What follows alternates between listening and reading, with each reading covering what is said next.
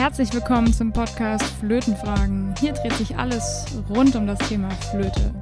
Von und mit Saskia Worf.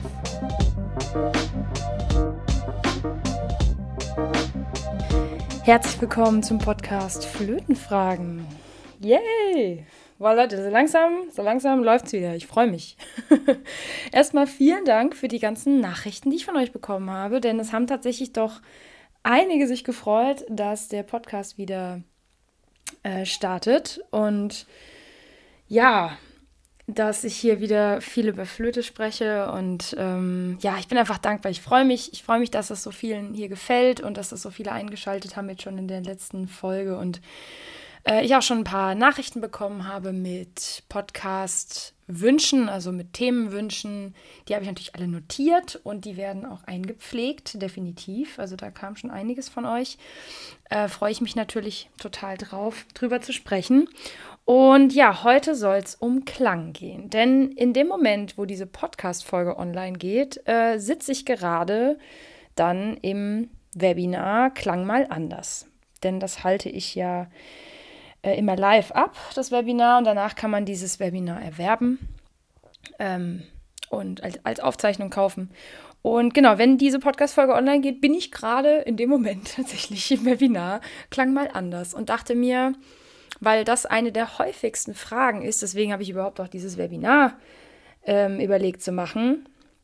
Eine der häufigsten Fragen, die ich bekommen habe in den letzten Jahren, ähm, ging immer um meinen Sound, um meinen Sound auf der Flöte. Und dazu habe ich so ein paar kleine Anekdoten, die ich euch heute erzählen möchte. Denn ja, da gibt es natürlich auch Sachen, wo man sich nur noch an den Kopf fassen kann. Aber ja, auf der einen Seite wird das immer so ein bisschen gehandelt, als wäre das voll das Mysterium. So, ja, oh Gott, ja, und dann ähm, muss ich ganz viel Tonübung machen und irgendwie äh, das dauert alles so lang und bis man dann mal zu so einem richtig schönen Klang kommt. Nein. Ähm, die Erfahrung habe ich nicht gemacht. Also die Erfahrung, die ich machen durfte, darüber habe ich auch schon mal in einer Folge bzw. einem Video auf YouTube gesprochen. Ich verlinke das natürlich auch äh, unten in den Show Notes, ähm, dass ich meinen Ansatz umstellen musste. Tatsächlich Anfang meines Bachelorstudiums hier in Wuppertal ähm, habe ich meinen Ansatz umgestellt. Das war auch die beste Entscheidung beziehungsweise der beste Move, technisch gesehen, den ich machen konnte. Ähm, es geht aber jetzt gar nicht hier um Ansatzumstellung, sondern es geht hier tatsächlich darum, äh, den Klang zu verändern. Und äh, ich weiß, dass es ganz, ganz viele FlötistInnen da draußen gibt, egal in welchem Stadium ihr gerade seid, die schlichtweg nicht wissen, wie man den Klang verändert. Also das Thema Klangfarben ist immer so ein so ein Mysterium, also wenn man dann irgendwie ein bisschen im fortgeschrittenen Bereich ist und dann spricht man natürlich, klar, bei Klangfarben geht es auch immer um Bilder, also um, man versucht als Lehrkraft durch Bilder den Schüler, die Schülerinnen oder die Studierenden ähm, zu inspirieren und irgendwie ein, ein, inneres Bild zu schaffen, um eine bestimmte Farbe zu bekommen. Das funktioniert auch sehr, sehr gut, das soll man bitte auch weitermachen. Aber meiner Erfahrung nach äh, kann man auch eine Abkürzung nehmen, denn wenn es darum geht, den Klang zu verändern auf der Flöte, wird es ja vielschichtig, aber die meisten verstehen ja überhaupt nicht, wie der wirklich entsteht. Also die, die meisten mh, hm, haben nie wirklich gelernt, wie ihr Klang zustande kommt, wie das ganze System funktioniert und dass natürlich die Veränderung von der Zungenstellung oder die Veränderung ähm, des Kehlkopfes oder des Mundinnenraums oder der Luftführung dazu beitragen, den Klang zu verändern. Und dann auch noch, wie genau der Luftstrahl auf die Kante aufbricht. Äh, an der Kante bricht. So, Entschuldigung. Das heißt, das hat viele, viele verschiedene Parameter. Und ich habe so viel ausprobiert in den letzten Jahren, um verschiedene Klänge zu bekommen, verschiedene Klangfarben in der tiefen Lage, verschiedene Klangfarben in der hohen Lage. Bei den meisten ist es so, sie hätten gerne eine volle, kernige Tiefe, ja, die sehr sonor klingt auf der Flöte, was ich persönlich auch sehr, sehr mag und ich auch verdammt gut kann. Das weiß ich, das ist auch so meine Spezialität, ist tatsächlich so erste Oktave. Ähm, dann möchte man aber gleichzeitig auch eine brillante, ähm, elegante Höhe haben, die nicht schrill klingt, die nicht abgequetscht klingt, ähm, die nicht eng ist, sondern die weit ist, aber die trotzdem irgendwie fein und brillant ist. Also ihr merkt schon, diese ganzen Adjektive, die ich verwende, sind so was, das, was man sich so wünscht. So, das ist jetzt auch eher so im fortgeschrittenen Bereich. Die meisten vernachlässigen bei all dieser ganzen Klangthematik die zweite Oktave, die Mittellage. Denn auch die kann kernig, saftig und voll klingen aber das ist, finde ich, persönlich mit das Schwerste. also für mich, ich kann ja nur von mir sprechen, aus meiner Erfahrung. Es kann sein, dass wenn du jetzt hier zuhörst, dass es dir genau andersrum geht und dass du sagst, für dich war irgendwie die größte Herausforderung, die tiefe Lage nicht klingen zu lassen wie Fußbodenteppich oder Staubsauger. Äh, ähm, oder vielleicht sagst du, boah, bei mir ist das größte Thema irgendwie die dritte Oktave, dass die so eng ist und dass ich irgendwie ab D3, E3 oben äh, zumache. So, jetzt wird spannend. Das heißt, ganz oft wissen wir sogar schon, was wir in Anführungsstrichen nicht richtig machen, aber wir wissen nicht genau, was wir dann anders machen sollen oder wie komme ich denn jetzt dahin, oben aufzumachen? Was muss ich anatomisch genau tun, damit mein Klang oben in der dritten Oktave nicht eng wird? Ähm, hat das vielleicht sogar mentale Gründe? Ich werfe das mal so ein. hat das vielleicht auch ähm, so Gründe wie Angst, zu laut zu sein. Das mag jetzt vielleicht für manche so voll der Crash sein, sagen so, hä, Moment, wie, mentale Gründe. Ja, ja, ja, das Unterbewusstsein spielt auch hier eine Rolle. Wer Bescheid weiß oder wer das schon weiß, ähm, beziehungsweise andersrum, wer es noch nicht weiß, ich habe ja noch einen zweiten Podcast, den ich alleine mache, das ist Manage Musik. Ähm, da gibt es mittlerweile über 120 Folgen von mir. Und da geht es halt sehr viel mittlerweile auch um das Thema Mindset, persönliche Weiterentwicklung ähm, und mentale Stärke. Und natürlich hat auch das Instrumentalspiel was mit euch als Person zu tun. Das heißt, wenn ihr bestimmte persönliche Glaubenssätze und Blockaden in euch habt, dann hört man das auf dem Instrument weil die könnt ihr ja nicht ablegen, nur weil ihr die Flöte in die Hand nehmt. So, wenn ihr also dazu mehr wissen wollt, switcht mal rüber zu Manage Musik, lasst mir da auch gerne ein Abo da und äh, guckt mal, ob ihr da irgendwelche Themen findet, die für euch auch passen, die jetzt natürlich dann sehr allgemeiner gehalten sind. Das eine oder andere werde ich hier natürlich auch flötistisch aufbereiten. Also, die Frage, die ich mir stelle bei vielen Schülern, eine Schülerin, die ich unterrichtet habe, war, hat der Klang, den sie produzieren und Ne, es gibt ja irgendwie einen Ist- und einen Soll-Zustand. Also der Ist-Zustand, mit dem sind sie oft unzufrieden. Deswegen kommen auch viele Schüler und Schülerinnen zu mir und sagen, ja, hier das und das und das, irgendwie gefällt mir das nicht und ich weiß nicht, was ich anders machen soll. Ähm, und dann wollen sie einen bestimmten Klang produzieren. So, manche können mir sogar Aufnahmen zeigen oder irgendwelche Ausschnitte von Aufnahmen sagen, genau so möchte ich auch klingen. Wie der oder die auf der Aufnahme. Oder manche schreiben mich ja sogar an, weil sie mich gehört haben auf Social Media und meine Aufnahmen gehört haben, meine Videos und sagen, boah, Saskia, ey, dein Sound, der ist so schön, das ist so ein voller Klang. Ähm, ich bin richtig neidisch. Wie hast du das gemacht? so, und das heißt, wir vergleichen uns mit einem Flötisten oder einer Flötistin, deren Vita wir nicht haben. Ist noch so ein Thema, kann ich nicht empfehlen. Vergleicht euch nicht mit jemandem, der oder die vielleicht A, zehn Jahre länger spielt als ihr, B studiert hat, ähm, C irgendwie ganz, ganz, ganz viel gearbeitet hat an, der, an dieser Thematik und ihr hört jetzt nur das Endprodukt und ihr denkt, ja, das ist ja doch eigentlich, das kann doch gar nicht so schwer sein. Ja, Leute, ich habe ähm, Tonübungen gemacht, da war ich schon, wenn die, war ich elf oder zwölf, da habe ich damit schon angefangen, mich um meinen Klang zu kümmern. Damals war ich universenweit entfernt von dem Sound, den ich heute habe. Auch in meinem ersten Studium in Mainz, wenn man von mir Aufnahmen hört, wie ich ähm, 2013, 14, 15 geklungen habe, und ich habe ja noch Aufnahmen davon. Ich habe Aufnahmen, wo ich Solokonzert gespielt habe, Quant-Solokonzert. Ich habe Aufnahmen von mir von Meisterkursen, wo ich Hinde mit Sonate spiele. Also ich habe Aufnahmen von mir, wie ich geklungen habe mit 18, 19, 20 und da habe ich schon jung musiziert gemacht dreimal. Da habe ich ähm, da habe ich viele Konzerte gespielt. Ich habe sehr viel Erfahrung im Orchester, Blasorchester gesammelt, aber auch Kammermusik und Solo. Also ich habe schon richtig viel gespielt und mich auch ganz viel mit dem Thema auseinandergesetzt, aber ich war meilenweit entfernt von dem Klang, den ich heute habe. Meilenweit. So, das ist also nichts, was sich irgendwie in zwei Wochen machen lässt oder in zwei Monaten und vielleicht auch nicht in zwei Jahren. Aber wenn ihr überhaupt nicht wisst, was ihr tut, wenn ihr euch um euren Klang kümmert und beim Üben sagt, ich möchte an meinem Klang arbeiten, das ist jetzt eine meiner Baustellen, ist Klang. Ne? Ihr habt beim Üben immer irgendwelche Baustellen, das ist ja normal. Wenn man weiß, wenn man dann irgendwie am Arbeiten ist mit einer Lehrkraft oder auch wenn ihr, vielleicht habt ihr auch keine Lehrerin oder einen Lehrer und ihr wollt bestimmte Themen für euch bearbeiten. So, dann habt ihr, ich nenne das immer Baustellen im positivsten Sinne. Das ist okay, weil Baustellen kann man, an denen kann man arbeiten. Ja? Aber dann muss man sie auch explizit benennen. Und wenn ich jetzt sage, ich habe eine Baustelle für mich beim Thema Klang, vor allem so genau wie möglich definieren, vielleicht sage ich, okay, meine Mittellage klingt einfach immer dünn und luftig. Und nicht schön. Ich mag den Klang in der Mittellage nicht für mich. So, dann habt ihr eine Baustelle definiert. Und jetzt könnt ihr an der Baustelle arbeiten. Was die meisten machen ist, die holen dann einen Bagger, die holen dann irgendwie äh, mehrere Gerätschaften, um diese Baustelle zu bearbeiten, aber sie wissen eigentlich überhaupt nicht, wie sie zielführend diese Baustelle jetzt bearbeiten, sondern sie hauen irgendwie mit zig Methoden drauf und ähm, manche machen es sogar noch anders, die haben nur eine Methode, also die kommen dann mit einem Bagger an, aber wir brauchen gar keinen Bagger, sondern wir brauchen vielleicht was ganz anderes. So, das ist immer so das Bild, was ich nehme. Das heißt, man hat sich irgendwie ein Ziel gesetzt, man hat sich etwas definiert und sagt, ich möchte an der und der Baustelle arbeiten, aber ich habe die Tools gar nicht dafür. Ich, und, und ich habe auch nicht das Wissen dafür, was ich eigentlich genau machen soll oder was passiert eigentlich in meinem Atemsystem genau. Was passiert denn ähm, in meiner Muskulatur um meinen Ringmuskel?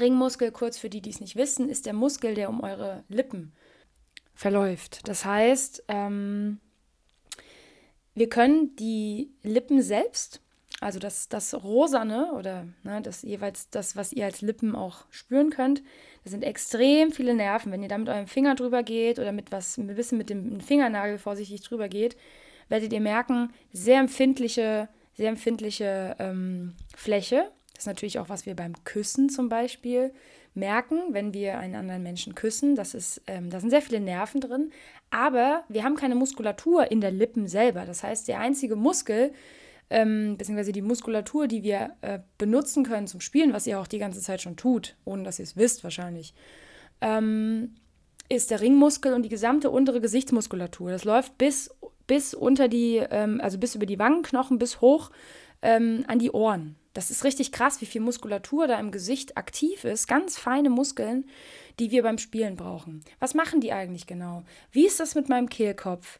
Ähm, wie bekomme ich den Hals frei? Viele machen den Hals zu.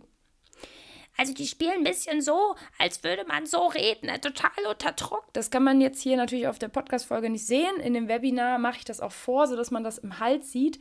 Die machen richtig dicht. Habe ich früher auch gemacht übrigens. Ich habe diese zwei Außenstränge, ähm, die, ähm, ich kann die tatsächlich anspannen. Ich weiß, dass das manche Menschen, glaube ich, gar nicht können.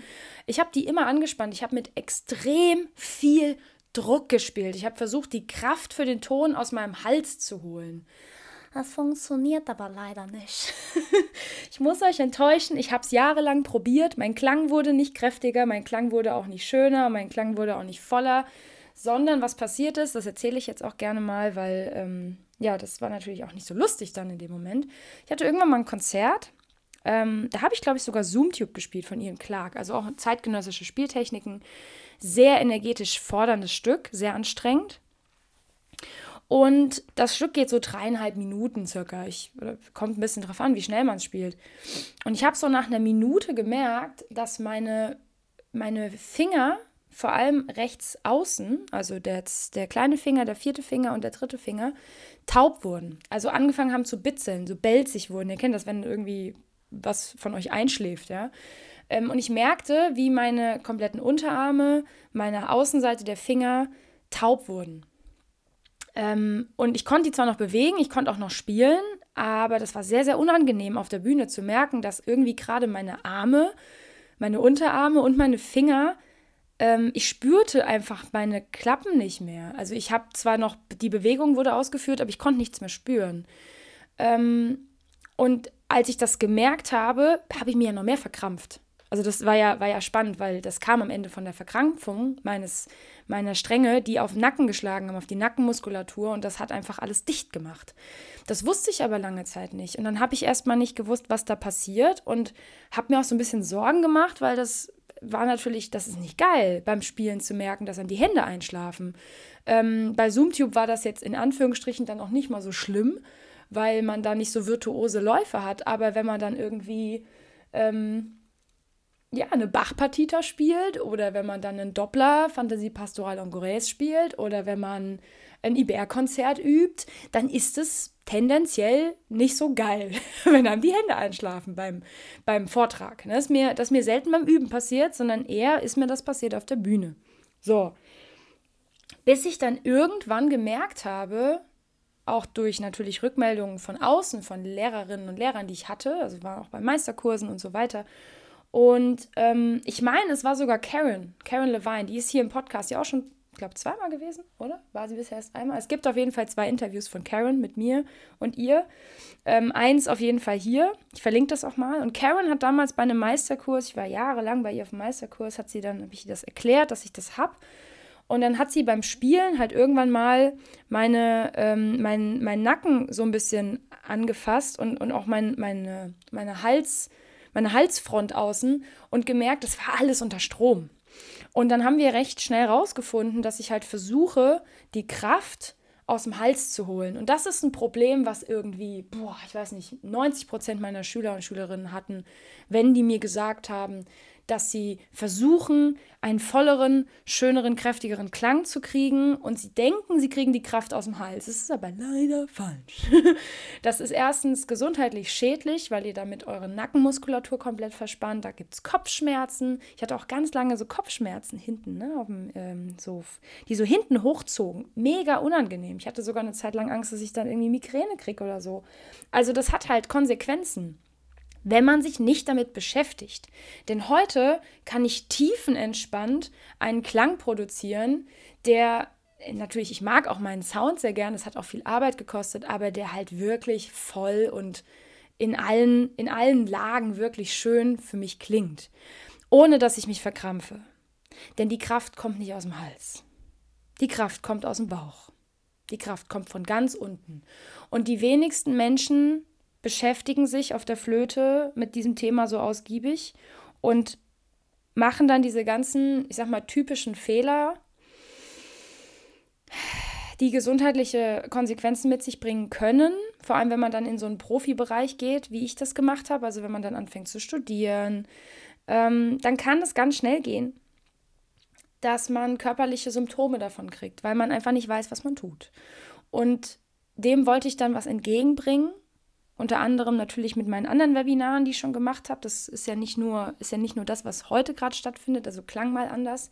Da geht es jetzt ganz explizit darum, sondern mir ging es darum, Wissen bereitzustellen, ähm, technisches Wissen, Basiswissen vor allem, ähm, dass sich Menschen angucken können, sowohl die äh, noch am, mehr am Anfang stehen, ähm, schon ein bisschen fortgeschritten sind, Hobbymusiker und Musikerinnen, sowohl äh, als auch Profis, die unterrichten, die vielleicht auch nie so wirklich gelernt haben, wie erkläre ich denn das eigentlich und was mache ich denn da eigentlich genau, weil viele machen es halt auch intuitiv richtig, das ist auch schön, aber kann ich halt nicht erklären, wenn ich es intuitiv richtig mache und nie reflektiert habe. Und ähm, ich habe so, so, so oft mitbekommen, wie Leuten gesagt wurde, in der Studienwelt vor allem, bei dem Thema Klang, so ja, Tonübungen, Mois, Tonübungen machen, ähm, La Sonorité. Ja, natürlich, toll, machen. Wenn ihr jetzt nicht wisst, was das ist, werde ich auch nochmal drüber reden. Ähm, äh, Marcel Moïse war Schüler von Paul Tafanel, ist so ein, ja, das ist die, ich sag mal, die Franzosenabteilung. Ähm, die haben sehr, sehr viel Technik, ähm, Material gestellt, was auch heute noch, auch in Deutschland vor allem im Studium verwendet wird, aber auch schon vorher. Ne, Tafanel Goubert habe ich auch schon mal eine Folge zu gemacht, beziehungsweise gibt es ein YouTube-Video zu. Ähm, und Marcel Moïse war Schüler. Und der hat auch haufenweise Hefte gibt es davon. Und es gibt ein Heft, das heißt La Sonorité. Da geht es um, das sind Klangübungen am Ende, das sind Tonübungen. Und natürlich bitte Tonübungen machen. Das äh, will ich auch gar nicht wegnehmen. Man soll natürlich Tonübungen machen, weil man kann sich dann genau darauf fokussieren. Aber die Frage ist, auf was fokussiere ich mich denn? Was mache ich denn da eigentlich? Äh, also wie verändere ich das? Und worauf achte ich? Und ähm, wie führe ich diese Übungen so aus, dass sie mir was bringen? Weil natürlich kann ich irgendwie zehn Minuten Töne aushalten. Ohne Fokus bringt mir das aber nichts, weil dann ist es kein effizientes Üben. Und ganz ehrlich, wir haben alle nicht so viel Zeit, dass wir irgendwie stundenlange Töne aushalt Orgien machen und uns wundern, dass der Klang nicht anders wird, weil wir gar nicht wissen, was wir machen sollen. Oder, ne? Und einfach dieser Satz, der ganz oft kommt, ja, einfach Töne, lange Töne aushalten, dann wird es schon. Und ich denke mir so, ähm, nee, nee, wird's nicht, war es bei mir ja auch nicht. Sondern ich habe mich sehr, sehr ausgiebig mit all dem beschäftigt, mit den verschiedenen anatomischen Bereichen in meinem Körper ähm, die damit, also die damit ähm, verbunden sind und auch verantwortlich dafür sind, wie mein Klang ist. Und wenn wir dann schon irgendwann mal so einen, ich sag mal, einen vollen, schönen, individuellen Basisklang haben, mit dem wir gut spielen können, dann können wir über Klangfarben reden. Da können wir sagen, okay, ich hätte gerne einen, einen sehr äh, weichen, ähm, ein bisschen diffusen Klang für Debussy zum Beispiel oder für äh, Impressionismus. So ein bisschen sowas, ähm, wo man nicht so genau, so sphärische Klänge, wo man nicht so genau weiß, äh, bin ich Fisch oder Fleisch, ja. Das kann man alles dann machen, daran kann man dann arbeiten an Klangfarben. Man kann sich Bilder überlegen und sagen, okay, wie soll das klingen? Weil es gibt wahrscheinlich Millionen Klangfarben, die man produzieren kann. Aber dafür brauche ich ja erstmal ein Wissen über Klang und über die Basis, über das, was ich da eigentlich tue und wie ich es dann übe und wie ich es ausprobieren kann. Wenn das nicht gegeben ist, dann übt ihr euch mit Tönen aushalten und irgendwelchen langweiligen Tonübungen zu Tode. Würde ich lassen. Also dafür bin ich zu sehr Zeitmanagement-Freak, als dass ich keinen Bock habe, mir irgendwie Übungen reinzupfeifen, die nur langwierig sind und nichts bringen. Und ich bin generell großer Fan davon, klare, einen klaren Fokus beim Üben zu haben, klaren Fokus auch in der Woche zu haben, zu wissen, was sind meine Ziele, was sind meine Baustellen, woran möchte ich arbeiten, langfristig denken und dann, dann verändert sich auch was.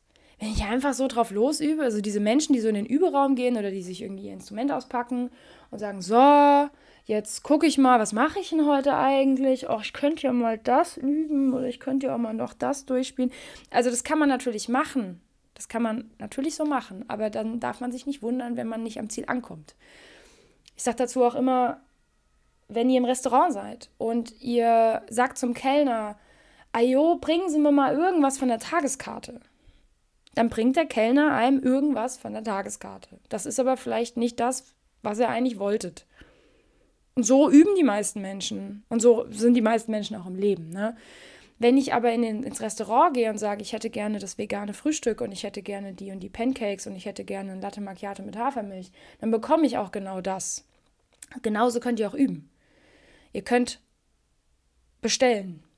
Das ist eine Form des Ziel, gerichteten Übens und des Fokus. Einen Fokus legen und sagen, okay, was möchte ich in dieser halben Stunde erreichen?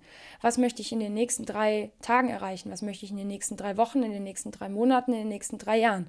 So, wenn ihr jetzt natürlich HobbymusikerInnen seid, braucht ihr dafür vielleicht Hilfe.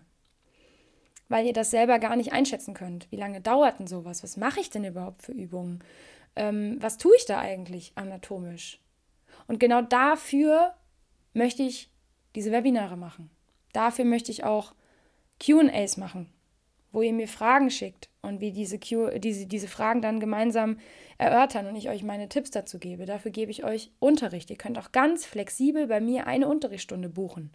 Ihr müsst nicht direkt bei mir einen Vertrag unterschreiben, sondern wenn ihr sagt, ich habe da ein Thema und vielleicht kann mir die Saskia mit zwei, drei Stunden helfen, dann meldet euch bei mir.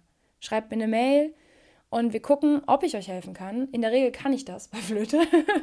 ähm, und dann kann ich euch vielleicht Tipps geben, die genau explizit auf euer Problem ähm, abgeschnitten sind. Und dafür habe ich so viel Erfahrung gesammelt. Ich habe die Erfahrung ja nicht nur für mich gesammelt, sondern ich wusste schon immer, ich möchte das auch weitergeben. So, und jetzt noch eine ganz kleine Anekdote. Und zwar ist es mir tatsächlich passiert. Ähm, ich habe zwei Probespiele hintereinander gemacht damals. Es war noch vor Corona. Ähm, das waren so meine ersten Probespielerfahrungen. Und ich habe dann ein Probespiel gemacht, wo ich einen wirklich einen perfekt sauberen Mozart gespielt habe. Ich kam nicht in die zweite Runde, was okay ist, das passiert. Ich werde auch über Probespiele tatsächlich noch eine Podcast-Folge machen, beziehungsweise ein Video, was es auch als Podcast-Folge geben wird. Ähm, und dann wurde mir rückgemeldet, dass mein, dass mein Klang zu fett war, zu, zu krass, zu irgendwie brachial, brachial war das Wort. Und da habe ich gesagt, okay, gut, das ist halt mein Sound. Aber gut, wenn das so ist, dann ist das so. War in Ordnung, das war das Feedback. Dann beim nächsten Probespiel habe ich gedacht, okay, jetzt spielst du einfach mal ein bisschen zurückhaltender, ein bisschen feiner, ein bisschen, ne, habe das einfach alles so umgesetzt, wo ich dachte, gut, dann machst du es halt anders. Dreimal auf ihr raten, was ich für eine Rückmeldung bekomme. Ich habe wieder einen sehr sauberen Mozart gespielt, es war alles super, es war alles so, wie ich das geübt hatte.